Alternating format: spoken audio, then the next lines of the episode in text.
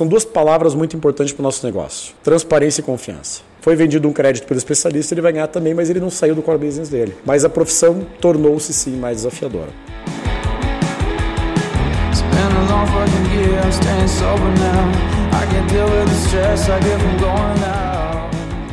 Fala galera, seja bem-vindo a mais um episódio do podcast Papo Raiz. Eu sou Yuri Melo e esse episódio está muito legal. Essa série que a gente está apresentando para você, ela foi gravada durante o final do ano 2020, dezembro de 2020, e foi gravada por causa de um curso que a gente estava fazendo chamado Master Expansão, que faz parte do nosso grupo de empresários que a gente tem aqui em Curitiba e outras cidades do Paraná também. E está aberto a procurar outras cidades pelo Brasil para expandir, chamado masterboard.com.br. Depois dá uma olhadinha lá. E essa série ficou tão boa e a gente achou que teve tantos insights que realmente fazem é, diferença na vida dos empreendedores, que na, fazem diferença na minha vida e fez na do Guilherme, do Juninho também, que acompanharam comigo em todas essas conversas, que a gente decidiu, temos que trazer isso para o Papo Raiz. É um projeto nosso, tem muito conteúdo, a gente precisa entregar isso para nossa galera aqui do Papo Raiz, que vai fazer toda a diferença na vida deles. Então, sem mais delongas, vamos para esse episódio, que é uma, um papo aberto e com certeza vai entregar muito conteúdo para você sobre negócios, sobre estratégias e sobre tática. Bora! Hoje nós temos um assunto muito bacana e um convidado de peso aqui. Temos um cara aqui que, olha, só de ficar perto dele, acho que nós vamos terminar o podcast com um pouquinho mais de. nos sentindo um pouco mais ricos, pelo menos, né? E, e se ele não transferir nada pra gente, né? É, tem altas contas. Mas geralmente ele não transfere nada, ele pega, ele vem pra pegar Ah, tem isso né? também? não dá nada. Esse mas aqui não vai, não vai achar muito também, né? Eu, eu dou retorno sobre o capital. Pode procurar, pode procurar. Hoje nós falaremos sobre os famosos IPOs. Vamos entender de uma vez por todas se isso é de comer, se isso é do mercado financeiro, o que é esse trem de IPO. Marquinhos está aqui com a gente. Vamos falar do IPO da Enjoei, inclusive, que levantou 1,13 bilhão aí nos últimos dias. Um pouquinho de dinheiro, né?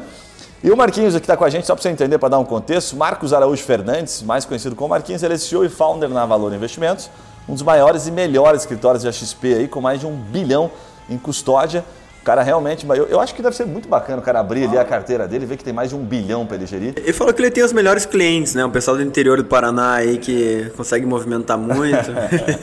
é, Mas, é, seja bem-vindo, seja bem-vindo, obrigado pela presença aí. Valeu, eu que agradeço, uma, uma, uma imensa honra estar aqui e estamos aí abertos a bater um papo e trocar ideias sobre o mercado.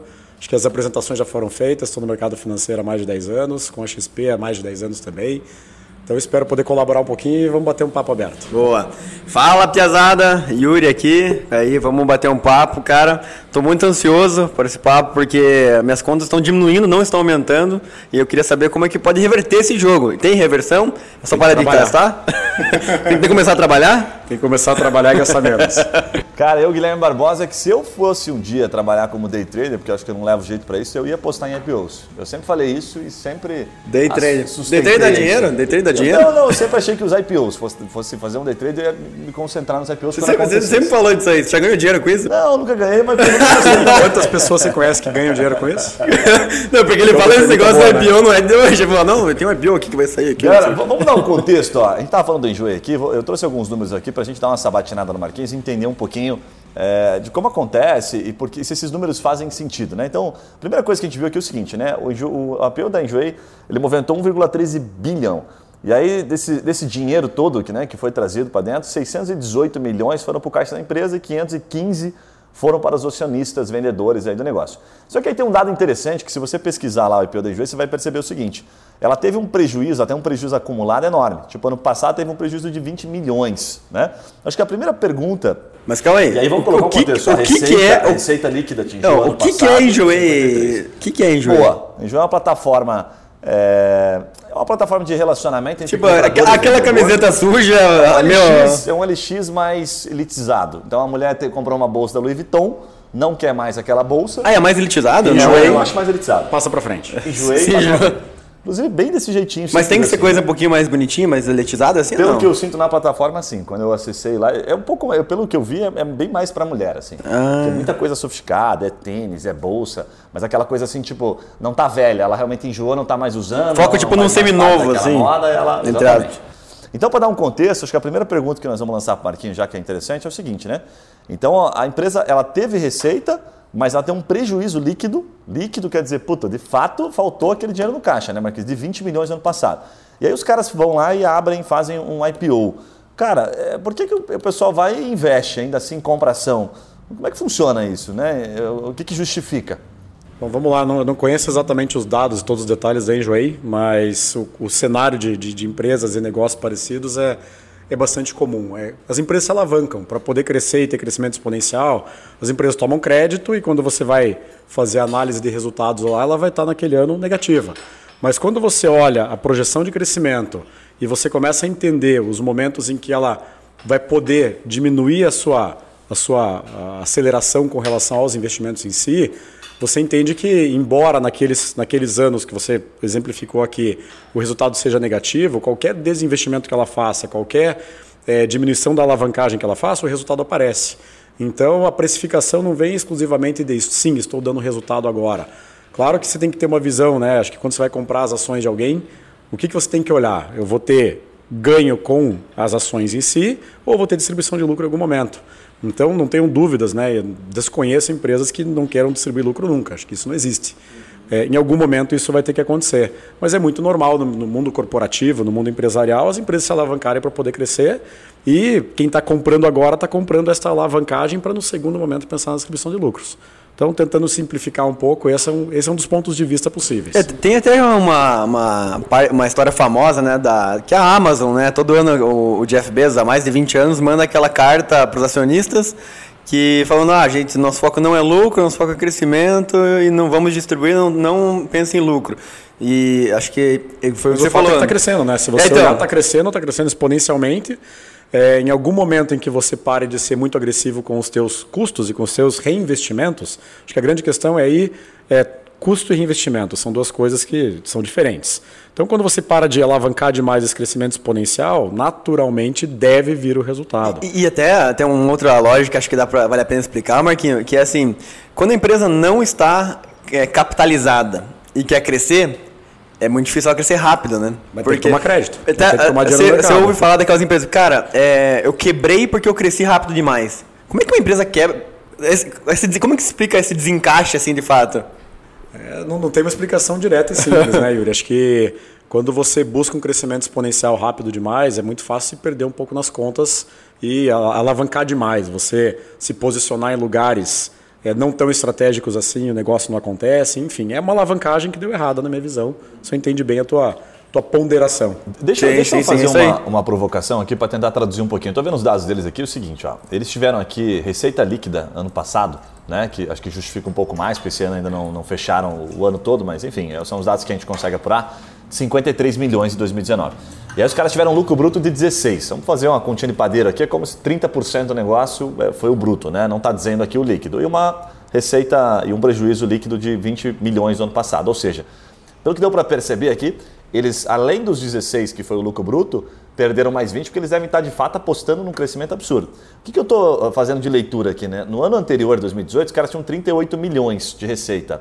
Ou seja, o valor que eles levantaram agora, de 1,13 bi, é 20 vezes o valor da receita do ano passado. E aí eu pergunto a você o seguinte... E esse não é o valuation ainda, né? Que o valuation é, é muito menor. Me parece um número muito estrondoso, né? Como é que é essa questão do valuation versus receita, Cara, enfim? Proje... que eu enxergo aí, né? Uma projeção de crescimento exponencial muito... Bem exponencial. Bem exponencial, acho que é muito isso, né? Quando você... Acho que tem, tem muita liquidez no mercado, acho que vamos, vamos olhar o que está acontecendo com o mercado também como um todo.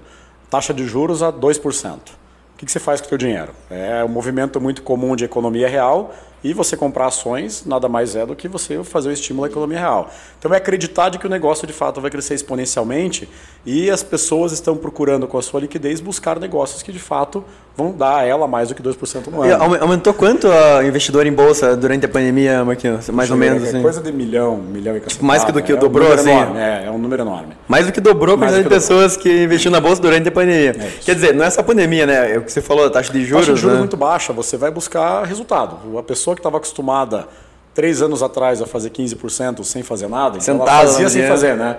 A poupança, no né? dinheiro. Hoje em dia, se ela continuar na mesma posição, ela vai perder para a inflação e vai perder bonito. A gente está com a inflação projetada de 3,5% e uma taxa de juros de 2%. Você investe mal lá, investe a 100% do CDI, tira a carga tributária, que vai ser de 22,5% a 15%, meu amigo, você perdeu e poucos por cento da inflação. O que você tem que fazer agora com o dinheiro? Vai correr atrás de resultado e vai pode ser através de um IPO, através de uma empresa que você acredita que realmente vai crescer. Então é, é o que eu acredito que acontece. O movimento está tradicional do acontecendo mercado nesse aí, né? Movimento tradicional. Mas tem um dado aqui que é legal Coisa que o brasileiro não estava acostumado, né? O brasileiro É, estava acostumado rentista, com taxa né? de juros alto. Rentista, deixava o dinheiro guardado, estava tudo bem. Agora acabou, acabou o comodismo, né? É, isso Acabou, aí. acabou os bons tempos da Dilma. Quem? Mais ou menos por aí.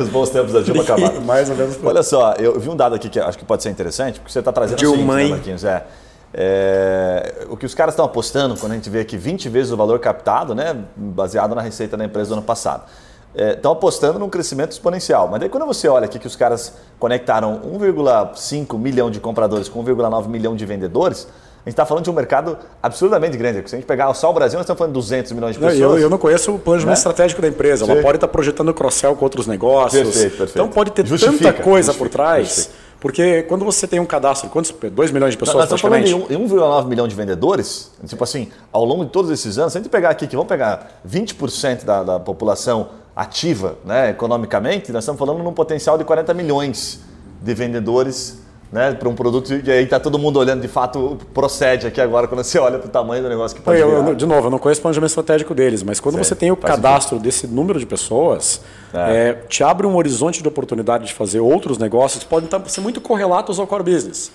Mas enjoei de roupas femininas ali. Daqui a pouco começa a focar, exemplo, em roupa masculina, começa a focar em mobiliário, sei lá, qualquer coisa que você queira inventar de moda. Muito bom. É, você consegue fazer um cross-sell gigantesco aí. Então, o upside de valor aí realmente, é, se você tiver se debruçar sobre os números, alguma razão tem. E, e essa lógica de captar investimento também para comprar outros concorrentes, empresas, às vezes ele Comum. já, ele já mira no faturamento dobrar, triplicar em alguns meses ali. aquisições, sem dúvida nenhuma. aquisições, né? Sem dúvida Mas nenhuma. essa lógica é normal, assim, ou normalmente é, é muito caso a caso, é muito específico do mercado? Sempre faz se- sentido aquisições? Vamos lá, né? Vamos pensar numa linha nova de negócio. Para você estruturar, contratar, é, achar gente boa, montar a estrutura, dá trabalho, certo ou errado?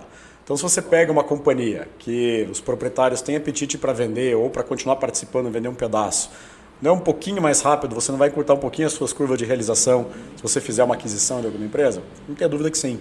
Então, em geral, é planejamento estratégico de médias e grandes empresas fazer é, aquisições, né, incorporações, enfim, fusões acontecendo aí. Eu vejo como muito comum, não só empresas listadas, como a gente está vendo, mas o mercado como um todo, o mercado de fusões e aquisições.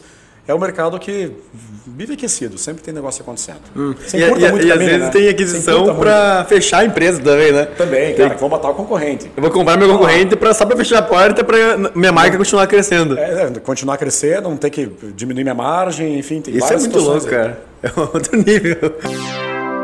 Fala galera, Guilherme por aqui, Momento Raiz. Rapidamente quero compartilhar a história da Trimind. Se liga nesses caras, olha, a maior empresa de marketing jurídico do Brasil. Os caras são especialistas em posicionar escritórios na primeira página do Google. São mais de 100 milhões de pesquisas no Google por mês. Pensa o seguinte: você está lá com uma dúvida jurídica ou você está procurando um advogado e não encontrou algum por indicação, onde é que você vai? No Google, é isso mesmo. E é lá que a Trimind posiciona os seus escritórios. Os caras conseguem gerar um resultado animal. Para você conhecer um pouquinho mais dessa experiência, dessa empresa, coloca lá no Google Marketing Jurídico e você vai encontrar os caras na primeira página do Google para você encontrar um pouquinho, entender um pouquinho como funciona a operação deles. Voltamos ao episódio. Ô, ô Marquinhos, o nosso público aqui é, é formado por pessoas que entendem, sabem o que é IPO e tem os caras que não fazem ideia do que é um IPO. Então eu vou pedir para você, é, vamos dar um passo para trás agora que a gente já deu uma destrinchada, né? Mas para dar uma conceituada, assim, de falar é, o, o que é exatamente o IPO, né? Deixar claro que é o IPO. E aí como é que funciona um IPO na prática? Porque você teve lá presente, inclusive, que você pode contar com base na história, né? Eu sei que você teve lá com com o Guilherme Benchimol, lá nos bastidores, tomou champanhe. No IPO da XP falada, Nova né? York. Teve Da, da XP, coisa chique. Então conta para nós, tenta dar um contexto assim, do, desde a, do, do processo inicial, né, do que é um IPO até o final que você viu na prática como é que funciona. Me falaram que a festa de comemoração da, da- do IPO lá mudou assim a- a- as táticas de segurança da Nasdaq lá, que parece que os brasileiros já passaram um pouquinho da, da- do bom. Pena que não é verdade. Isso aí, essa Foi, é, até, eu- foi até as nove e meia da noite e oito e meia da manhã já tinha reunião lá de alinhamento do que fazer. é, essa é a versão oficial. Essa é a versão oficial, vamos lá. É, bom, IPO é a oferta inicial de ações de uma empresa. Então é o momento em que ela vai a mercado para captar recursos. Ela pode já ter captado recursos previamente através de fundos, através de family and friends, enfim, tem vários caminhos de você alavancar a tua empresa. É, é, contraindo dívidas também. Mas abertura de capital é um momento não simples, né? Porque você tem que dar muito mais governança para a tua empresa vai ter que dar transparência total ao mercado. Porque quem vira teu sócio? O mercado. Você vai deixar de ter o Guilherme só como sócio aqui, você vai entregar um relatório para ele, bater um papo e tá tudo bem, você vai para o mercado ter que dar. E ele nem lê esses relatórios. O Guilherme nunca lê, né? Não, ele, ele nunca lê. Disperso, é, né? é bem difícil de lidar, na Só olha para a parte dos dividendos ali. Você só olha se o resultado tá bom. Se ulti- se a é última linha tá verde, ele continua tocando baile. E- Então eu diria que, o- que o IPO é um momento né, de, de que você vai a mercado para captar dinheiro. Seja para capitalizar a empresa e colocar dinheiro no caixa, como você contou aqui, uma parte foi para é, o caixa da companhia e a outra parte pode ser a saída de outros sócios. Então é o mercado comprando um pedaço de outras pessoas. E, Pessoas isso é uma negociação, Marquinhos? Assim, é- é- não, não tem uma regra? Ou sempre tem que ser negociado com, a, com, quem, com o banco? Quem vai emitir? Se vai ter cash-in, que é botar o dinheiro no caixa da empresa, e cash-out, que é no bolso. Como é que é essa Tem, regra? tem que ter um planejamento, porque senão não para de pé, né? Se você falar, não, eu vou fazer tudo cash out, legal, mas o que, que você vai reinvestir na companhia? Não vou reinvestir nada. Eu, como comprador, compraria? Então a equação tem que fechar para quem vai comprar.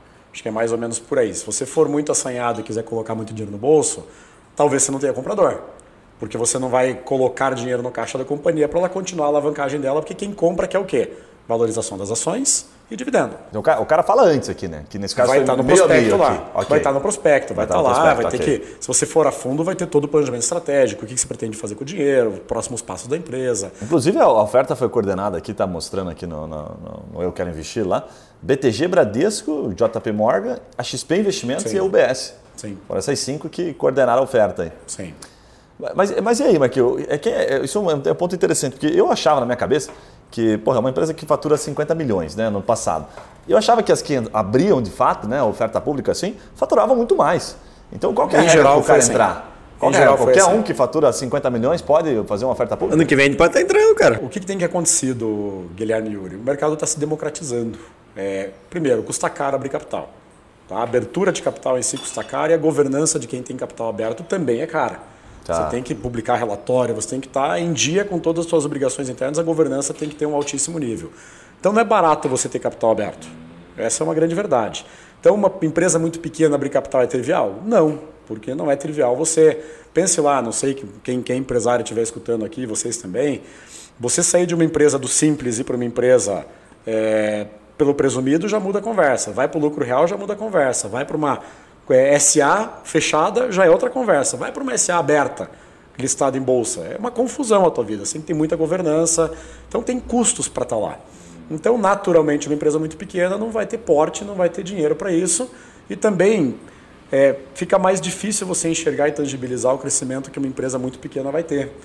Bom, vamos pensar friamente. A empresa ainda tem pouca governança, não tem um volume tão grande de clientes. Como é que você projeta o crescimento dessa empresa para você virar um acionista dela e ir a mercado?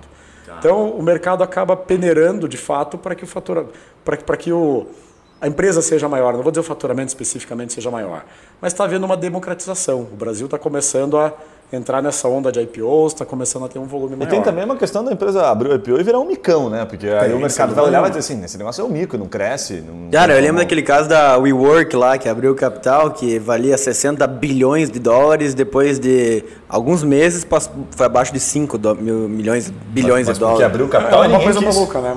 Ele abriu o capital, é, não sei exatamente como é que foi a, a captação no IPO, mas é, logo depois que entrou, perdeu 90% do capital. Caraca. Imagine, imagine você, é, sócio de uma empresa, um sócio relevante, sentado para tomar uma decisão de abrir ou não abrir capital para a empresa. Fora todo o custo, toda a confusão que eu comentei, lembre-se que o mercado vai estar todos os dias dizendo quanto você vale. Pois é. Qual- Tem, tem uma dor aí. qualquer é uma espirro coisa do normal, CEO né? ali, Cara, o cara qualquer foi- tweet do CEO.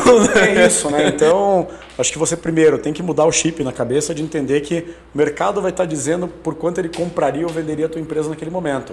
O que não significa obrigatoriamente que é a tua crença do que a empresa vale. Então vai ter muitos momentos ali de que você vai ter dor sim de estar enxergando um valor da sua companhia muito abaixo do que você tem de expectativa ou daquilo que está se dedicando para fazer.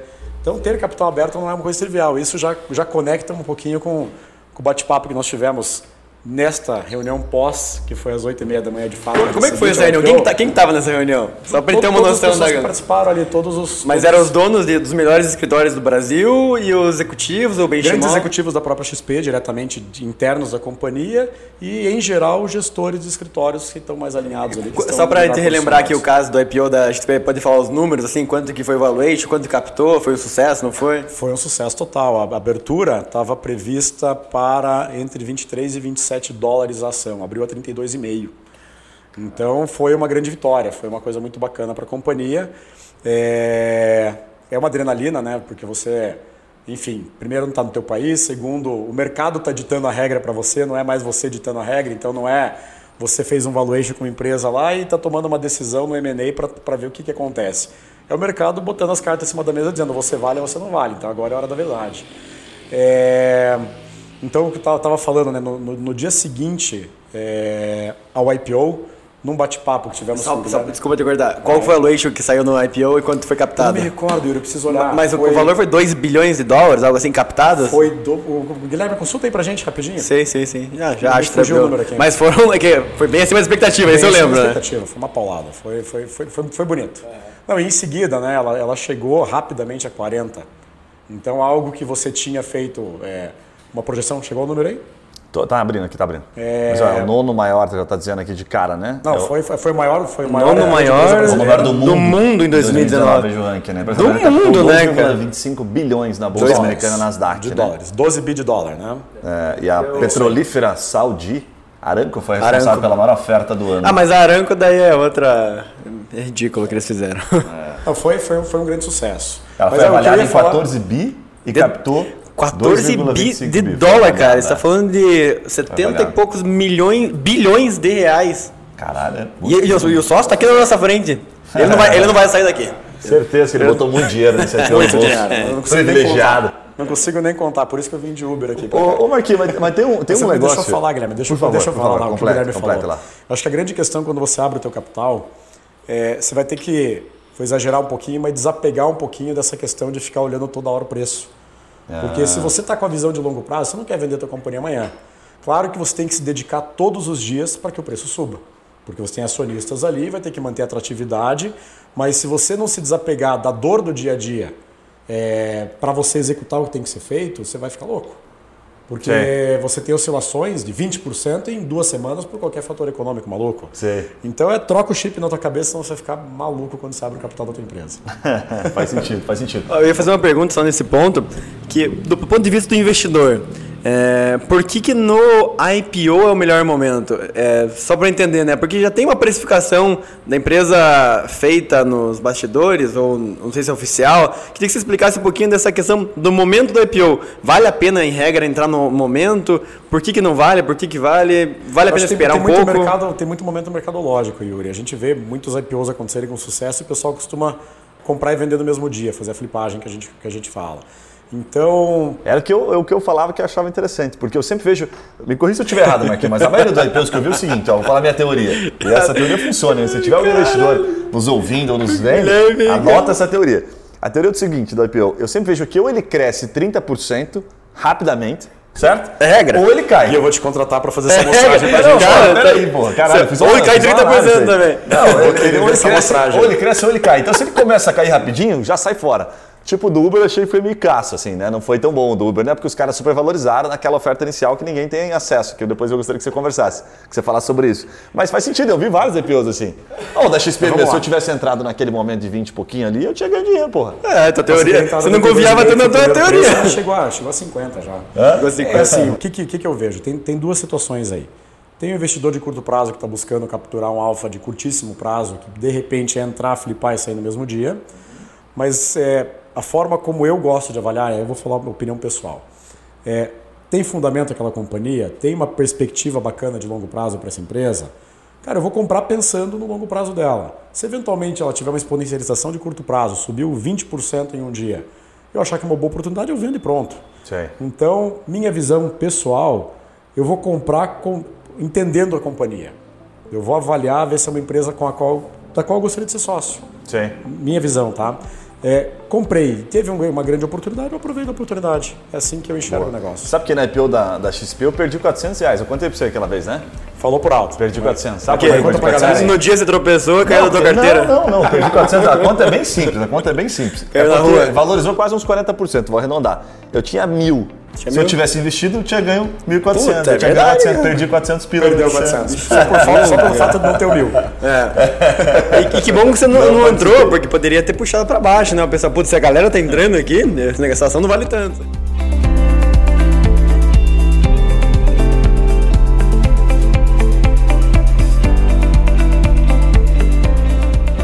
Ô Marquinhos, agora conta uma coisa que você participou lá, que é o seguinte, né? Assim como aconteceu na da XP, aconteceu também da Enjoei, que a, primeiro, né, a oferta ela fica disponível só para alguns grandes compradores, certo? Alguns bancos, inclusive. Pelo, eu ouvi a história um pouquinho lá da. Eu ouvi Só história pro um pouquinho da Marquinho e IPO. pros parça dele, na verdade. Isso. Eu ouvi a história da- do, do Guilherme Bentimão lá, que ele contou, acho que no podcast do, do Primo Rico, salvo engano, e ele contou como acontece isso, né? Na verdade, não foi o Guilherme Bentimol, foi um cara, acho que ele é VP de marketing lá, com mais outras duas pessoas, depois eu vejo os nomes deles aqui. E eles contaram que ficaram rodando os Estados Unidos fortes, foram até pra Europa, para vender, acho que umas duas, três semanas Não, antes. isso, você tem que. Vamos lá, você tem que. é, Dá um contexto aí. a grande questão é você tem, tem que buscar compradores para tua empresa. Tá. Essa é a grande verdade. Você está buscando com que alguém compre um pedaço relevante da tua Mas empresa. antes do pague próprio caro IPO. isso. Antes do IPO Pré-IPO, lógico, pré-IPO. Tá. Então, a galera tem, que entrou no IPO foi falado antes, né? Aos grandes, né? Tô, tô tem, errado. tem informações que são restritas e informações que você tem que ir ao mercado e pode, pode falar sobre elas. Então, Tá. O que, que você tem que fazer? Tem que gerar encantamento em quem venha comprar tuas, tuas ações. Você vai fazer isso no varejo, conversando de um em um, ou você vai para o público institucional falar com os grandes fundos de investimento eh, e contar a tua história e contar por que, que você vale e por que, que você vai valer muito? Então, o que, que foi feito lá, no caso da, da- do IPO da, da XP? Um- uma rodada grande, com grandes investidores, eh, de canto a canto dos Estados Unidos e um pouco de bons e grandes investidores na Europa, demonstrando o quê? Qual que é o mercado brasileiro? Um oligopólio. Grande parte dos, dos recursos concentrado na mão de cinco grandes bancos. Então, pera lá, será que não tem uma oportunidade de quebra de um oligopólio aqui que já está acontecendo? A gente conseguiu comprovar no IPO da XP de que já estava acontecendo. O crescimento da empresa era exponencial. O, o brasileiro, através da, da, nesse momento da era da informação que nós vivemos, com muita tecnologia, enxerga as coisas com transparência que estão acontecendo. Então, estava acontecendo. Provou-se que é um oligopólio, demonstrou-se que o, alfa, né, a oportunidade era muito grande, mas foi distribuir isso e oferecer para quem? Para quem tem muito cacife para comprar. O grande conceito é esse. Então, você prova para muita gente que tem muito cacife, se esse pessoal vier pesado acreditando na valorização do teu ativo, você tem uma grande chance de conseguir vender ele mais caro. Mas esse pessoal, é, esses grandes investidores que você diz, é, Fundos são de fundos. Então, na verdade, você vai falar com esses fundos porque eles têm que entender para eles venderem também pro, pra galera deles ali. Em geral, eles fazem aquisição direto por cotas, né, Yuri? Eles já vão- tem o fundo ele constituído ele já ali. tem um, um bilhão sob custódia, por exemplo, ele pode investir em ações de empresas que estão abrindo naquele momento, por exemplo. Cara, tem, tem uma história muito legal, Marquinhos, você deve conhecer ela, que acho que vale a pena a gente citar ela, que é o seguinte, é a história de como a a Ambev se tornou a maior cervejaria do mundo, que foi quando ela comprou né, a, a, B, a B Budweiser, né, que é o nome lá, Budweiser, É, enfim, como- tem um nome um pouquinho diferente. ficou a Budweiser, Budweiser, né? É, e, e pelo que eu entendi, foi através da compra de cotas de participação no negócio. Então, no livro até cita isso, né? Que eles foram comprar, né, eles estavam comprando as cotas da empresa na bolsa, enfim. E aí os caras da própria empresa da cervejaria americana, assim, "Pô, mas como que esses caras estão comprando tudo isso? Então não pode ser comprado. Cara, teve, teve um brasileiros." senador que saiu público naquela época que falou a Budweiser é um patrimônio histórico Isso, dos isso. Estados Unidos. Não pode ser um brasileiro comprar nossa empresa. Então, então É. peraí, só para ver se fez sentido, agora conectando com a XP. É, os caras, eles- o fato de eles terem é, à disposição capital, né? Na época eu acho que era 60 bilhões, era um número bem expressivo assim. E quererem comprar as ações da empresa, comprou mais do que 50%, fez deles donos daquela companhia. É, Acho que aí vem a questão de como é que tá, tá, tá o estatuto da companhia, a questão da- das ações de controle. É, tem, tem muito disso, porque é, muitas vezes que está aberto ao mercado não são as cotas de controle. Então não adiantaria você comprar tudo isso. entendi. Se chegar alguém hoje, é, até onde eu conheço os documentos contratuais, tá? Mas chegar alguém hoje querendo comprar todas as ações que tiverem disponíveis da XP, ela vai comprar o controle? Não. Porque as as ações que estão disponíveis para venda nesse momento no mercado são as cotas sem direito a controle. O Marquinhos pode até falar sobre isso, porque é legal, que tem aquelas ações que são as ações. Como é que chamam aquelas ações? Ordinárias que- e preferenciais. Isso, ordinárias e preferenciais. Explica o que que é isso aí, porque eu, eu vi um cara, um, enfim, um dos podcasts sobre donos de empresa, assim, que ele falou o seguinte: eles abriram as ações da empresa familiar E aí até a própria menina entrevista e pergunta o seguinte, porra, mas como é que foi o mercado para ele aceitar isso, tendo em vista que as ações de vocês, o dinheiro dessas ações viria toda para a família, não viria para o caixa da empresa. Tem alguma relação com, a, com essa questão das, das, das, da, da, da, das, das ordinárias das não, ordinárias não, consegui, não consegui conectar com o teu case. Ou aqui. é secundária Mas- e terciária, que os caras falam assim. Não, é que tem a secundária que é que tira da empresa, que é o cash out, né? Ok. E tem a terciária também, não? Nem sei. A IPO é uma oferta primária de ações. É a primeira vez que você está oferecendo ações ao mercado. Daí o Guilherme comprou 10 milhões lá, que era o troco que ele tinha no bolso naquele dia. Certo. É, naquele ele comprou aqueles ser. 10 milhões naquele dia De um e ele banco, vende né? para o Yuri por 12. Isso é uma secundária. Hum. Você está vendendo no mercado secundário. Não sei se eu estou tentando caçar Acho um que pouco sim, do acho que que você sim. falou. Então são duas coisas diferentes. Ações ordinárias e preferenciais, em geral as ordinárias, em geral o modelo é, elas dão direito a voto, de Ok. liberações, e as preferenciais, elas não dão direito a voto, mas elas dão alguns tipos de preferência aos, acionistas. Da preferência, por exemplo, na distribuição de dividendos. Tá. Então tem algumas regrinhas assim. Daí o novo mercado, que traz mais governança para as companhias, é, quando a empresa é listada no novo mercado, ela tem que ter todas as ações ordinárias. Então, para a governança, todas as ações passam a ter direito a voto. Pô, Marquinhos, Mas, enfim, então, são então, algumas então, tendências então, legal. tem movimentos uma de pergunta bem acho que é legal, que é o seguinte, né? Porra, a gente falou ali, mas eu não, não cheguei na pergunta. A XP foi lá, vendeu para os caras que tinham muita grana para comprar, conseguiu convencer eles, e aí depois chega para o consumidor, né, que tem acesso pela bolsa tradicional, num valor mais alto. Então já, já tem uma valorização, já tem um spreadzinho que fica nesse meio Na tempo. verdade, é todo mundo que quis comprar naquele momento originário. Acho mas tem- todo mundo pode comprar? poderia comprar. Abre nas corretoras aquela, aquele prep ou ali, Ah, também né? ganhou, sim, sim. Só que não, a gente acabou não tendo acesso porque foi feito lá e a legislação brasileira proíbe de você fazer pro- eh, propaganda, qualquer tipo de divulgação de distribuição de ativos no estrangeiro. Então não podia ter divulgação do IPO da XP aqui no Brasil. O, o consumidor brasileiro acabou tendo oportunidade através de alguns fundos de investimento na- nacionais, alguns compraram ações da XP. E- mas hoje o, o investidor brasileiro tem como comprar as ações da XP? Tem algum instrumento? Diretamente por lá. Pode, você pode abrir Ah, uma mas você conta tem que fora. pegar, abrir uma conta numa corretora lá na Nada XP, mesmo. comprar, abre na corretora exemplo, da XP abre- lá. Compra pela Rico Investimentos, pela Clear? dá pra Diretamente comprar, não, no Brasil acesso, não. Não, mas e como é que não, funciona aquela. aquela não, vou falar um termo aqui errado, provavelmente, né? Mas ele é uma tipo uma reemissão aqui, tem uma ETF. sigla, ETF, isso. Como é que funciona isso? Da, da, da, da, Bolsa de Nova York. Então nós somos listados na NASA que não tem, não tem modelo ainda. Boa, legal. Fala galera, Guilherme por aqui, parando para uma pausa rápida do nosso Momento Raiz. Hoje eu quero compartilhar a história da Lefarma, mais de 20 anos de experiência e mais de 300 mil vidas indiretas. Os caras fornecem produtos para prevenção, tratamento, enfim, produtos para saúde. Né? Home care, operadoras de saúde, sabe aqueles caras que infelizmente, pessoas que estão lá numa situação muito delicada, situação terminal, situação de UTI, são esses caras que diretamente através do trabalho deles conseguem salvar muitas vidas. Essa é mais uma, é mais um tipo de empresa que faz a diferença, que a gente respeita muito por aqui. Então acessa lá lefarma.com.br para você conhecer um pouquinho mais. Um abraço e voltamos ao episódio. Deixa, eu- deixa eu propor aqui uma, uma, uma pivotada rápida aqui, porque nó- só para você entender um pouquinho, vou pedir até para você compartilhar alguns numbers aí da, da Valor, Marquinhos. A gente sempre tem aqui no podcast aquele momento que a gente dá uma sabatinada no convidado, né, ainda mais um empresário do seu gabarito, para explicar um pouquinho, dar um pouquinho o contexto da sua história, explicar aquilo que você faz no dia a dia, as dificuldades, os pontos fortes, o mercado, como é que está, o mercado autônomo de investimento, se é um bom momento o cara vir trabalhar, por exemplo, né, fazendo gestão de, de, de ações, enfim, gestão, gestão de carteiras. Dá um contexto geral dos números da Valor e aí explica um pouquinho desta passagem toda para a gente fazer algumas perguntas aí suas mesmo, como empreendedor, né, das dores e dos É, o benefícios. mercado tá bagunçadaço agora, né? A tá XP, a. XP levantou uma bola aí que agora os Bola tá grandes. Bola tá vamos chutar.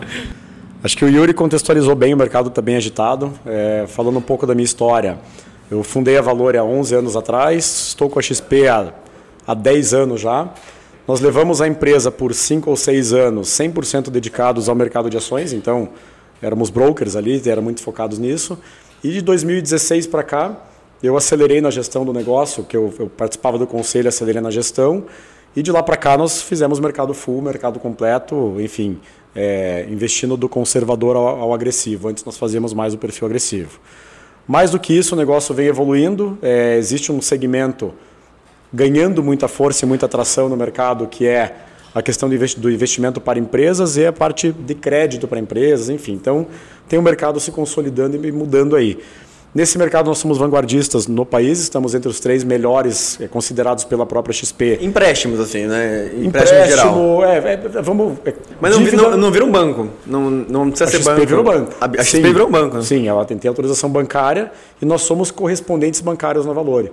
Ah, então tá. nós distribuímos crédito para empresas do middle market, nós podemos participar de de emissões de CRIs, CRAS, debêntures, que também são dívidas que as empresas vai construir, vai, vai contrair perante o mercado, é, e investimentos para pessoa jurídica. Então, onde estamos nesse momento? Qual, qual é o nosso posicionamento? Somos um escritório que tem um bilhão de custódia. Um bi? Um bi. Rapaz, Nós somos um um escritório. é que o Guilherme contribuiu bastante para o crescimento. É, mas é antes do, do Gui ou ainda não está contando a parte que ele colocou É lá? sem, é sem contar com o próximo Ah, não, porque essa, eu tô sabendo que é meio secreto ainda. É que é o pré-IPO agora que ele tá É fazendo. o pré o próximo, o próximo Os recursos aporte- próprios dele. O próximo aporte do Guilherme não está contemplado ainda. Não estou colocando. Tá Dobrar aquela laje lá, né? Eu ouvi falar Exato. também. Está no planejamento estratégico, mas não está nos números ainda. É, estamos entre os principais escritórios no, no segmento empresas da XP. Estamos entre os principais escritórios em qualidade de atendimento, porque existe a métrica do NPS medida. É, estamos muito bem posicionados. Nossa nota atual é 93,8. Que, Que é a segura muito. pesquisa com o consumidor sobre o... com o cliente. Semestralmente ele recebe a pesquisa. De 0 a 10, o quanto você está satisfeito. com o 93? escritório. 93,8. Cara, hoje. 93 é bizarro isso. É bom. Não, porque... tá bem satisfeito. Não, é bizarro. Não é bom, é bizarro, cara. Porque você pega grandes Mas mas empresas... seu NPS descontado já? É o NPS final. Descontado? Não, quando fala NPS, é o, é o NPS Já é final. com tudo, não, com, é detrator, com neutro Ok. e com pacote completo. É, porque você, você- só pra explicar pra galera, né? Você tem lá aquela... Você tem muito poucos neutros, então. Muito pouco detrator. poucos detratores. É aquela... Ah, mas que o neutro ele fode também, né? O neutro ali ele ferra pra caramba a conta, né? Não, ele não, não conta, né?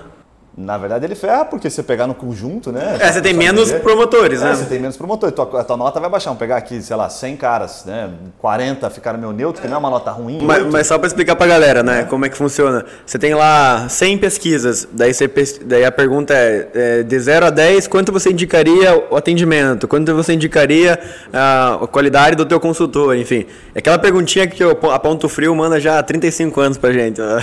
De 0 a 10, quanto você indicaria para um amigo e familiar? E o 9 e 10... Ele é o- são os promotores, 7 e 8 são os neutros e 6 para baixo Detrator. são detratores, né? E a, a pesquisa por trás é que explica que os promotores eles são aqueles que são fãs da marca e evangelizadores da tua cultura, enfim, do teu, do teu produto. Os neutros são pessoas que não não não Fede não, fa- não nem não faz muita diferença no teu no teu crescimento ou na tua, na tua baixa, mas os detratores são os caras que puxam a tua marca para baixo.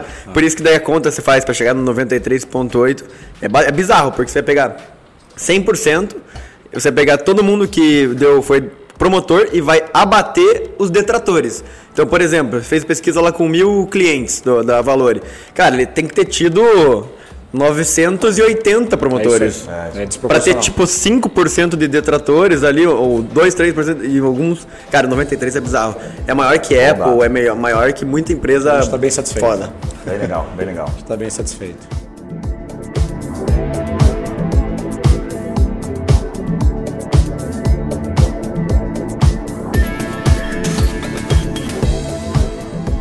Cara, até legal uh, o- dar dica, né? Tem um livro chamado NPS, Net Promoter Score, que eu li lá, e, e eles explicam o porquê.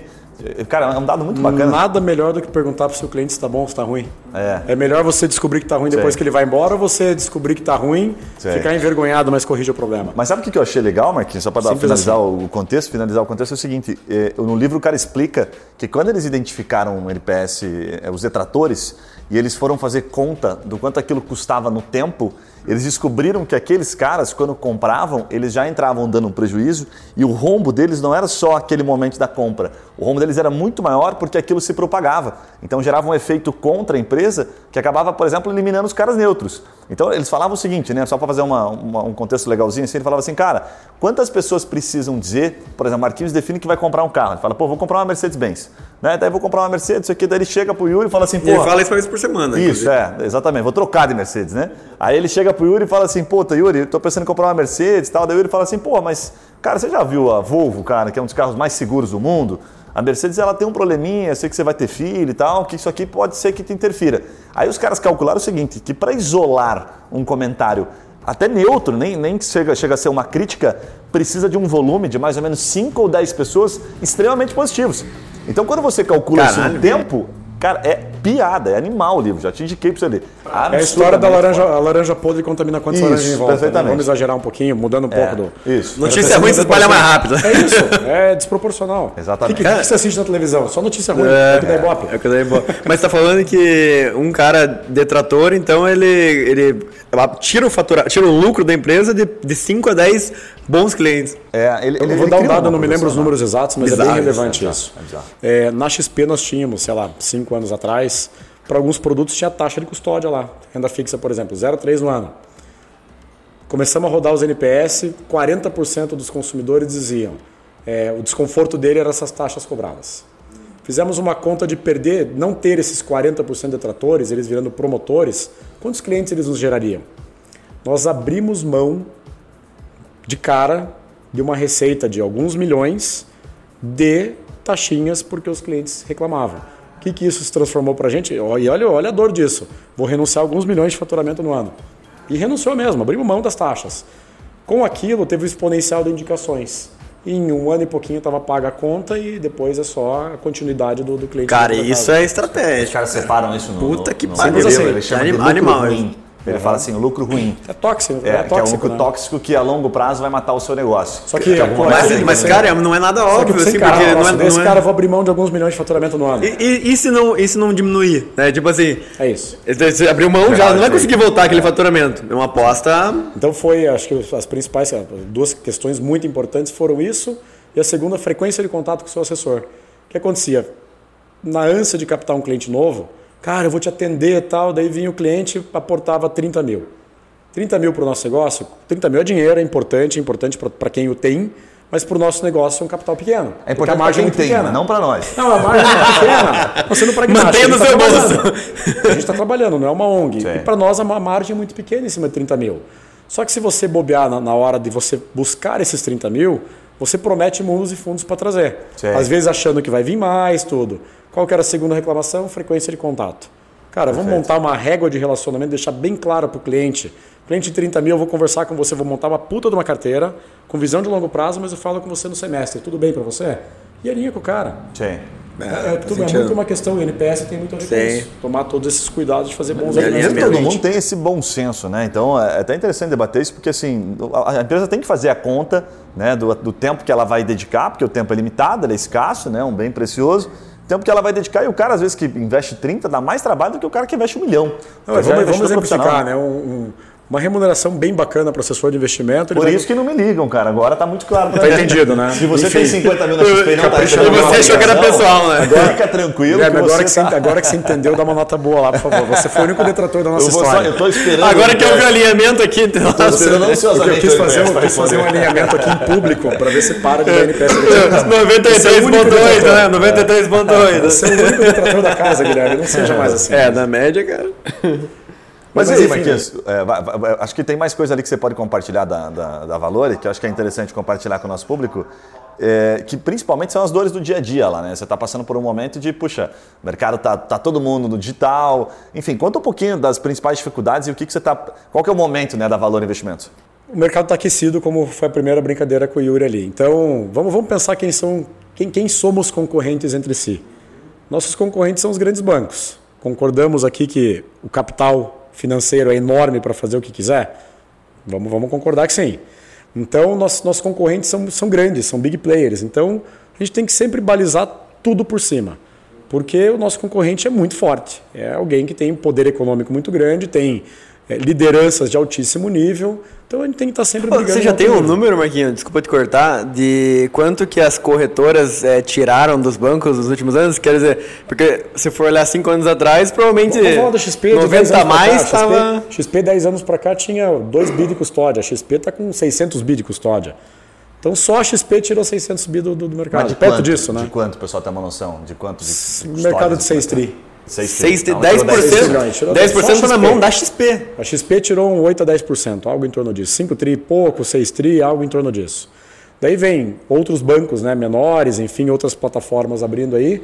É, não, não tenho dado exato, porque é muito dinâmico isso, e conforme o movimento da economia, a liquidez diminui ou aumenta, dá para se perder um Eu acho pouquinho. que a partir de agora, Mas Gui, a gente só pode chamar convidados. 15%. A gente só pode chamar convidados aqui que falem em escala de tri. Porque eu não, esse pessoal que vem aqui falando em, em escala de bi, eu já tô ficando cansado Cansado desse de falar pessoal. em Mi, é muito, muito perto ali do, do mil Puta, só. cara, é, eu acho muito. Mas M, eu nem gosto muito do M, assim.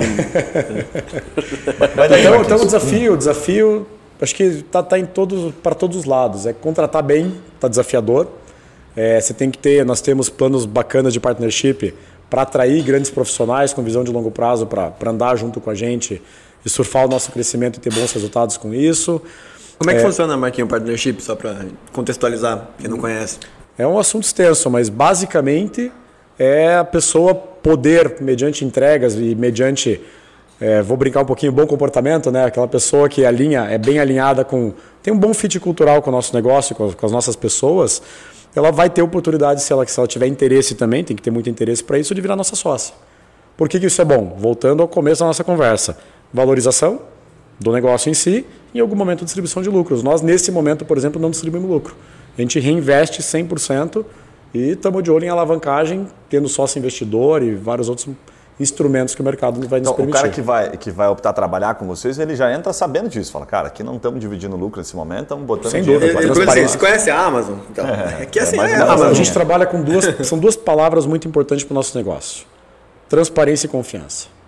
Se você tem um alto grau de transparência, é muito fácil de confiar. E quando você confia e algo ficou, você ficou em dúvida, a transparência em seguida vem para te demonstrar qual era a verdade daquele, daquela situação. Sim. Então, como é que eu vou trazer alguém para trabalhar com a gente, que eu dou a oportunidade de virar sócio, mediante algumas entregas e algumas questões culturais, e não vou contar para ela que a gente não está preocupado em distribuir lucro pelos próximos três anos? Sim, Transparência total. Cara, venha, partnership está aqui, daí a gente pratica o valuation, a gente tem ele divulgado internamente. Sim. Ó, valia um ontem, vale 1.1 hoje, a gente pretende que valha 1.5 daqui seis meses. Cara, é isso aqui que você vai ter de potencial de valorização. Por que, que eu quero trazer você para a equipe? Porque para chegar no 1.5 que eu exemplifiquei aqui, eu preciso de mais gente boa. Sim. Quer entrar no barco com a gente? Vamos embora. Fala galera, pausa rápida, Guilherme por aqui para aquele momento raiz. Cara, se liga nisso, Loop Food, uma referência aqui em Curitiba em alimentação saudável. Pensa no Starbucks, tem aqueles cafés, animais, um monte de coisa bacana. Agora tem algumas coisas ali que, puxa, infelizmente se você comer você vai ficar com peso na consciência, né? O Loop Food ele tem aqueles cafés tops, mas ele tem alimentação saudável. Então os alimentos do Loop Food eles aguçam o paladar. Os sanduíches do Loop Food são incríveis e você come sem gerar aquele peso na consciência. Não é bacana? Bom, se liga nisso, os caras lançaram uma novidade para eventos, é principalmente para empresas aqui de Curitiba. Então não tem aquela coxinha, aquele risoles, evento com comida gostosa, com comida saudável, é com Loop Food, já sabe. Joga lá no Google Loop Food que você vai encontrar os caras ou no iFood. Voltamos ao episódio. Ô, ô, Marquinhos, eu tenho uma pergunta aqui, acho que vai bem nessa linha que você pode eh, responder, que a grande maioria não faz ideia do, do ganhar, né? Inclusive amigos próximos, né? Que entram, às vezes o cara também não faz a conta, o cara não faz ideia, e aí vem naquela oba-oba, tipo o mercado imobiliário numa época, lembra de, puta, vou virar corretor porque agora tá dando certo. É o Uber da vez agora, né? É, conta um pouquinho de como o assessor ganha e, e o tempo que leva para essa rampagem, o tempo que leva para o cara break-val, o tempo cara, de fato, para o cara ganhar uma grana. Como é que funciona esse, esse Porque trajeto? parece que ficou hypado, né? A profissão de assessor de investimento nos últimos anos e muita gente tem ido realmente, né? Procurado mais. né? Sim. Acho que alguns momentos no mercado. Três, três anos atrás, três anos para cá, as coisas mudaram radicalmente. Acho que eu já exemplifiquei aqui o tamanho da custódia da corretora atual, então significa que temos muitos clientes. Então, não é mais aquela coisa de qualquer visita que eu faço, eu tenho aqui que fazer um convencimento. Eu vou trombar com muitos, eu já sou cliente. E nós temos um protocolo de ética é, dentro da corretora de que você é cliente. Cara, você está bem atendido? Estou bem atendido. Você tem mais capital fora da XP? Ah, eu tenho mais capital. Você tem interesse em conhecer o nosso escritório? Vamos abrir uma segunda conta com a gente. Esse é um caminho. Ah, pode ter duas Pode é, ter unidades. contas. Ah. Então, uma coisa que vem acontecendo muito é uma bagunça de troca de escritório. Mas a gente está, inclusive, implantando ferramentas para que essa bagunça diminua. Porque a grande verdade é que escritórios vinculados à XP são empresas independentes. Então a XP deu a oportunidade de você quer ter uma conta no Itaú e uma conta no Bradesco? Não, você pode ter uma conta na Valor e no escritório X. Mais ou menos o mesmo conceito, é isso que a gente está consolidando cada vez mais, dando maior independência aos nossos CNPJs entre os escritórios. E entrando- É, voltando ao assessor, né, Claro, acho que a pergunta legal. era essa. É, três anos atrás, é, como tinha, aspas, poucas contas abertas, não eram poucas, né, mas era muito mais fácil chegar num- num- em alguém que não tivesse conta, a profissão era um pouco mais fácil, porque a XP já estava naquele hype de, de, sendo muito bem falada, com NPS alto, funcionando, você conseguir abrir mais contas. Hoje, o mar está um pouco mais vermelho. Já tem muito mais coisas aí. Então, quem é o profissional que vem e acaba vencendo rápido? Aquele gerente de banco que tem uma carteira grande, ele, se, ele, se ele for um cara que construiu a carteira dele, fez um bom trabalho, que não é ter uma carteira grande deu certo. Não ficou vendendo. Esquece. É, como é que é aquele negócio, É aquele isso. produtinho que eles adoram Co- vender? que o- você bota o cinquentão? crédito consignado. Não, não, não é crédito consignado. Consórcio. Pique. Não, pique. Pique, cara, isso é uma bosta. Ai, se você cara. tem um pique, ou se você não tem um pique, nunca fuja desse pique. isso é uma merda. Acho que, acho que tem muito a ver com isso, né? que é. O, o respeito que ele conseguiu construir com seus clientes, porque hoje o cliente enxerga se o cara fez besteira com ele. É muito fácil quando ele vai consultar algum assessor, ou enfim, algum profissional alinhado, e ele olhar e falar, cara, você tem isso e nunca ninguém te propôs nada diferente, como é que esse cara vai sair do banco e vai fazer um puta... O cara vai acreditar que vai fazer um puta trabalho se ele já se detectou isso.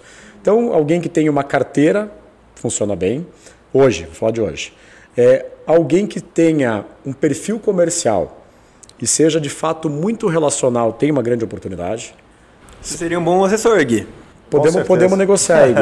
Não sei se eu vou conseguir cobrir os bilhões aí. né? Isso aqui. O cara vai A luva, cara, a luva, Ele cara. vai, ele vai ser assessor de um cliente só.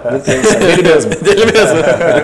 Do family office dele mesmo. É, então, a- a- eu acho que assim, um, um ponto bacana que qualquer assessor de investimento tem que perseguir é conseguir, numa janela de dois a quatro anos, por exemplo, montar uma carteira de 100 milhões. 100 milhões em investimentos. Tá. Só que o negócio passou a transcender isso. Então, ele pode ter uma boa carteira de investimentos, mas ele pode estar. para fazer um bom planejamento para o seu cliente, você tem que perguntar para ele se ele tem um seguro. Vamos pensar, um pai de família, será que se ele não tem capital ainda para proteger o crescimento, não tem que ter um seguro? Ali tem mais uma linha de receita. Aí o assessor vai complementando a renda dele. ele pode complementar Ok. com produtos, mas sempre alinhado com a necessidade do cliente. Acho que aí tem um abismo do que era o mercado e que o mercado está virando. Hoje você não consegue mais empurrar porcaria. Você consegue, mas é muito fácil enxergar quando você empurra porcaria num cliente. Sim. Mas a grande questão é né? que existem outros produtos além de você ter uma grande custódia de investimento que pode agregar. O teu cliente é um empresário. Você pode apresentar uma linha de crédito para a empresa do, do, do, do teu cliente. Você pode colateralizar o empréstimo para ele com o investimento que ele tenha. Então tem algumas alguns agregados potenciais e o cuidado que nós temos agora falar um pouco da Valore é fazer com que o assessor seja um especialista, ele cuide de investimentos, mas ele seja um hub de oportunidade de mercado financeiro para o seu cliente. Então, tem especialista na área de crédito. É o assessor que vai fazer todo o trabalho da venda do crédito? Não, porque ele vai estar cuidando da carteira de investimento do cliente. Mas ele vai levar o especialista lá e o especialista faz o serviço. E no nosso modelo, nós temos todas as travas de receita. Então, foi vendido um crédito pelo especialista, ele vai ganhar também, mas ele não saiu do core business dele. Mas a profissão tornou-se sim mais desafiadora. Tá? Então, hoje, se algum conhece, há três anos atrás, quatro anos atrás, algum amigo meu, meu falava, cara, vamos? Falava, pode vir que vai ter espaço. Hoje, eu vou querer entender um pouco melhor quem é esse meu amigo. O que, que você vai trazer? Boa, boa. Porque Mas mudamos. é, muitos bancos grandes agora estão indo para essa parte de assessoria de investimento. O que, que diferencia aí o que o BTG, o Safra tem feito com o que eles já faziam antes? Acho que eles eram sempre muito B2C, eles mesmos vendendo e fazendo negócio direto. Agora eles estão fazendo B2B, abrindo escritórios e o escritório faz a venda. Ah, a diferença é que eles têm a- as unidades é, Próprias. Eles estão deixando de ser né, unidades próprias e fazendo distribuição através de terceiros, como é o caso É, esse é o diferencial, mas uh, é, Está sendo criado. É Foi um o que a banco. XP criou aqui e é o que os bancos estão começando a buscar replicar, porque pelas próprias pernas, sem o alinhamento do empresário na ponta, sem o engajamento, eles viram que começaram a perder Ah, muito. faz sentido.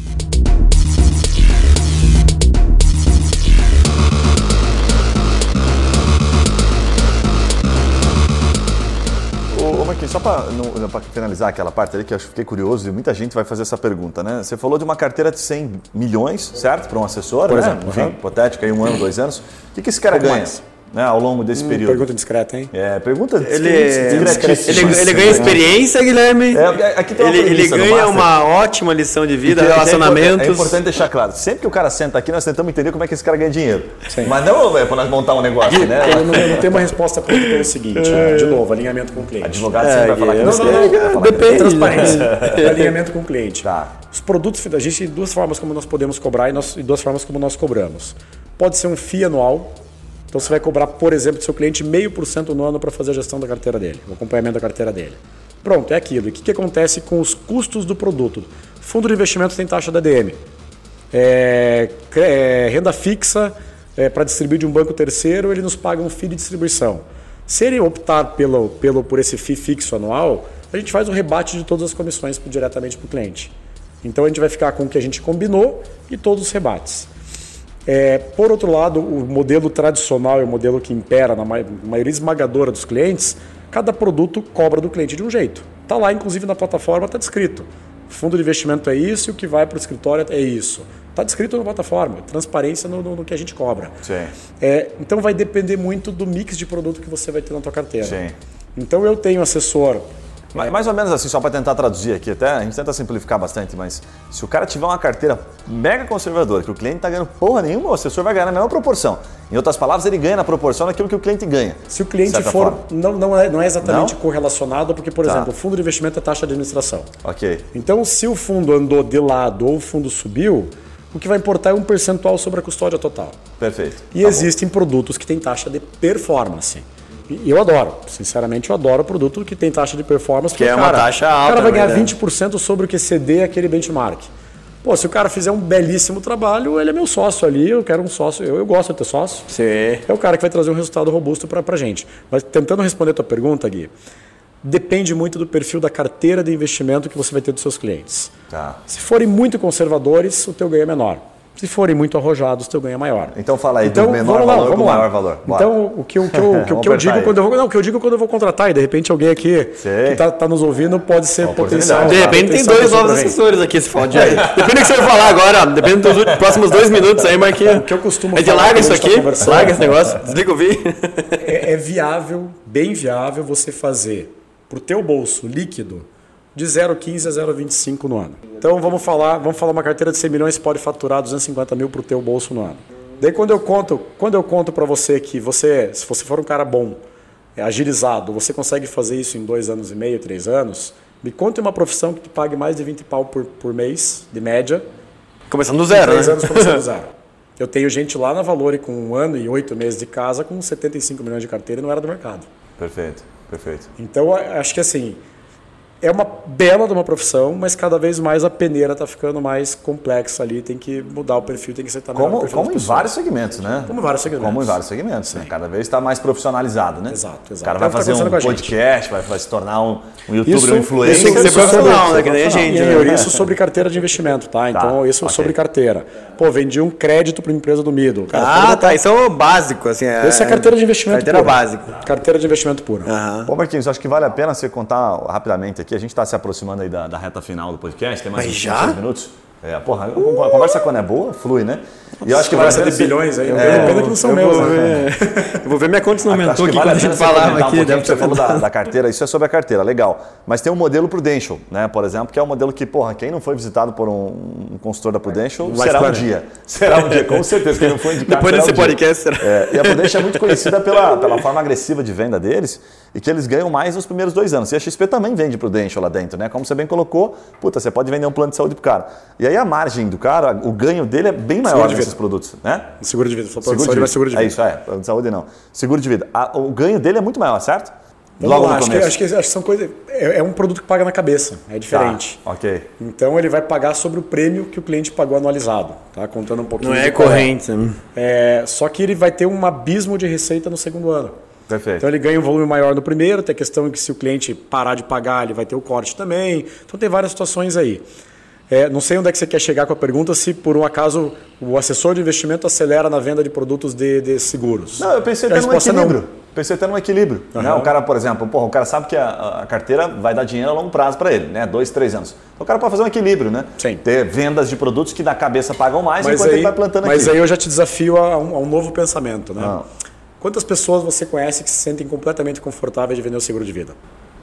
É. Toma essa, Guilherme, essa invertida assim, aí. O vendedor da Prudential? Pragmático. Pois não, é. não, você está falando de assessor de investimento. Não, tá, o okay. cara que era gerente de banco vai começar a vender é o cara que isso, vai né? se certifica agente autônomo de investimento, que é uma ah, prova que cobra entendi, entendi. investimentos dele. Tá. Daí existe uma segunda certificação que é CFP, CFP, que é Planejador Financeiro. Perfeito. É uma certificação, vamos dizer, mais completa para você ter uma visão mais completa da necessidade do cliente. Nessa certificação você vai aprender que você não está fazendo uma boa distribuição para o teu cliente, quando é um cliente, é, enfim, que você vai atender de forma mais próxima, você não falar sobre um produto de proteção securitária com ele. Porque na última linha é dinheiro. É o que, que vai acontecer se ele tiver uma invalidez? Ele precisa de dinheiro. E se ele não conseguiu guardar patrimônio ainda, o que, que você faz? Uma alavancagem para ele através do seguro. Então, sim, tem que estar no discurso do assessor, mas o que eu noto no mercado como um todo, não estou falando só da Valore, acaba sendo uma venda acessória. É muito Perfeito. mais, não é aquela venda. Ninguém porque você pega a venda Prudential, o core business único dele é vender. Ele tem meta semanal. Ele ganha mais dinheiro ainda só fazer Prudential, né? Porque vocês têm o escritório, tem estrutura, tem. E o assessor ele vem com a cabeça de fazer investimento. Então acaba virando um produto adicional que ele vai colocar dentro do discurso comercial e muitas vezes ao longo da relação. Ele vai lá, primeiro ele vai convencer o cliente a demonstrar que nós fazemos um belíssimo trabalho e queremos andar muito alinhado com ele no longo prazo acompanhando a carteira, traz os recursos para casa. Revisão de carteira, por exemplo, no trimestre lá. Vamos falar um pouco mais da sua família, dos seus negócios, onde é que tem uma necessidade de proteção aqui? Vamos falar sobre seguro hoje? Então acaba sendo é, quando você vai ver, eu vou comparar, eu tenho gente que veio da Prudente, enfim, admiro muito esses profissionais que eles têm uma garra enorme. É, não, é, é uma coisa impressionante. não, é impressionante. Eles têm uma garra enorme, os caras são chato pra caralho. Os caras vão pra cima, eu admiro mesmo, admiro muito mesmo. É, mas a grande questão é que a nossa venda é algo que você sempre vai buscar uma constante crescente um relacionamento muito próximo com o teu cliente. Você vai sempre buscar uma porta adicional com ele, vai entender o que, que ele vai reposicionar. Se ele tiver, vender um imóvel, ele vai colocar contigo ali, vai fazer acontecer. Enquanto que a venda do seguro, em geral, ela acontece no calor daquele primeiro momento e pode haver revisões, e deve haver, mas são em janelas muito mais longas de tempo, porque não tem mudança tão brutal na vida das pessoas toda hora. Sim. Ter um filho, é, ter uma liquidez enorme por alguma razão, ter isso são coisas que acontecem filhos, vai ter duas vezes na vida, uhum. três vezes na vida. Casar, separado. Agora quem tem duas 10, vezes 15, né? mas em geral. Sim, sim, sim. é. E, nem, vale lembrar também que nenhum homem merece ser mais feliz do que o outro, né, velho? Todos têm que casar, Diz que né? esse ditado rolou por eles, todos têm que casar. todos têm que casar. Né? Então, o professor Chong falou aqui Isso, ao tá vivo no, podcast tá ontem. Tá, tá, tá, gravado. Tá gravado. Ô, Marquinhos, agora é o seguinte, é, a gente está falando de compra e venda de empresa, de IPO, de levantar investimento. Eu vi várias é, movimentações de compra e venda de escritórios de investimento. Sim. Sei o que, que você pode comentar sobre isso, é, mas é, o cliente ele é da XP, né? O escritório ali tem uma tem uma, um relacionamento. O cliente está no cadastro XP, mas o relacionamento é com o escritório. Perfeito. É, vamos colocar assim, trocar em miúdos, assim, ah, uma franquia tem, uma, tem um valor menor do que uma loja própria, por exemplo, né? Porque a loja própria tem tudo dentro dela, sim. né? Sim. Agora, qual, qual que é esse movimento? Por que, que um escritório está é, tá acontecendo isso e por que, que e qual que é a, o cenário atual dessa compra e venda de escritórios de investimento? Que tem sido bem interessante. Acho que porque acontece, voltamos de novo para a origem de toda a conversa. Né? Acho que todo empresário está buscando resultado. Então, se você consegue é, capturar no mercado através de um fundo de investimento ou através de um concorrente, então tem exemplos de escritório da XP que foi para o BTG. Como é que foi essa negociação? Cara, grana, ponto. Né? É, é um player que está é, menor no mercado, bem menor proporcional nesse, nesse business, querendo entrar. E como é que ele faz isso? Exemplificamos aqui também, comprando alguém. Em vez de ele montar a máquina inteira, compra uma máquina pronta. Mais ou menos a história. Então, pro escritório, liquidez, oportunidade de ter outra bandeira caso queira. É, mas tem muita visão do dinheiro em cima da mesa também.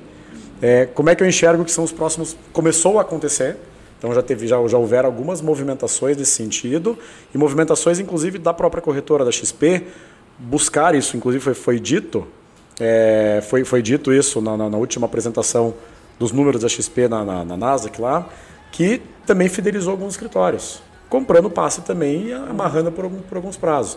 Então nada mais é do que o que a gente está conversando sim. aqui. Não é um IPO. Já, já te procuraram? Já te procuraram? É, já, já foi, sim, já foi sim, sondado? Sim, Cara, deve ser muito gostoso. É, pouco menos de meio milhão, e aí ele falou, não, por menos de meio bilhão, bilhão, é, por menos de meio bilhão. Meio bilhão. É, por menos de meio bilhão, nem, eu não entrego nem, nem na cadeira. Não sai, não sai nem de casa. nem, vou, nem vou passar conversa. Seguimos, você. seguimos perseguindo esse número. Manda e-mail para a secretária, ele falou. Cara, o papo está muito bom, mas estamos nos aproximando aqui de uma hora de podcast como, como um, um momento que nós temos aqui de, de, de acordo com o nosso ouvinte, Marquinhos. Vou pedir para você deixar o seu recado final para quem está nos acompanhando. Como é que as pessoas Porra. te encontram nas redes sociais? Sei que você está bem ativo agora. Se alguém quiser fazer IPO da sua empresa, Isso. Né? como é que te encontra? Exatamente. Por gentileza. É, redes sociais, marcos.afernandes no Instagram, Marcos Araújo Fernandes no LinkedIn. É, recomendo fortemente seguir a Valor Investimentos também, nós estamos muito ativos. É, Tem muito conteúdo trazendo, bom. Trazendo diferenciais, trazendo boas informações, trazendo boletim de fechamento e abertura de mercado. Então podemos contribuir aí com o seu conhecimento de mercado também. Boa, boa. Boa. Algum recado? Uh, não, não. não só, agradecer, só agradecer aí. Então, para você que está nos acompanhando, muito tá bom, Marquinhos. aí, não está seguindo aí no podcast, você está marcando, que a gente sempre vai trazer essa proposta, tá? Trazer especialistas para falar daquilo que a gente não entende bolhufas, como foi aqui hoje, nossa conversa franca com caras que manjam como Marquinhos. E se você está ouvindo esse, esse podcast aqui pelo, pelo Spotify, legal, vai lá, segue, se está vendo pelo YouTube, também dá uma olhadinha lá no Instagram, você vai encontrar uma thumbzinha desse episódio. Então vai lá, marca aquele amigo que não entende bolhufa sobre IPO, marca aquele amigo que precisa entender um pouquinho sobre investimento, sobre esse mercado e certamente ele vai gostar você. Você não olha para a câmera, tá? você não olha para a câmera o episódio inteiro, daí no é, final no você final, quer conversar. É, faz tudo isso que o Guilherme falou e segue a Valor também, por favor. e segue a Valor Agora você, agora você conversar com a câmera. É isso aí, galera. Vamos para cima, um abraço e até o próximo episódio. Valeu. Tchau. Valeu. Tchau, tchau.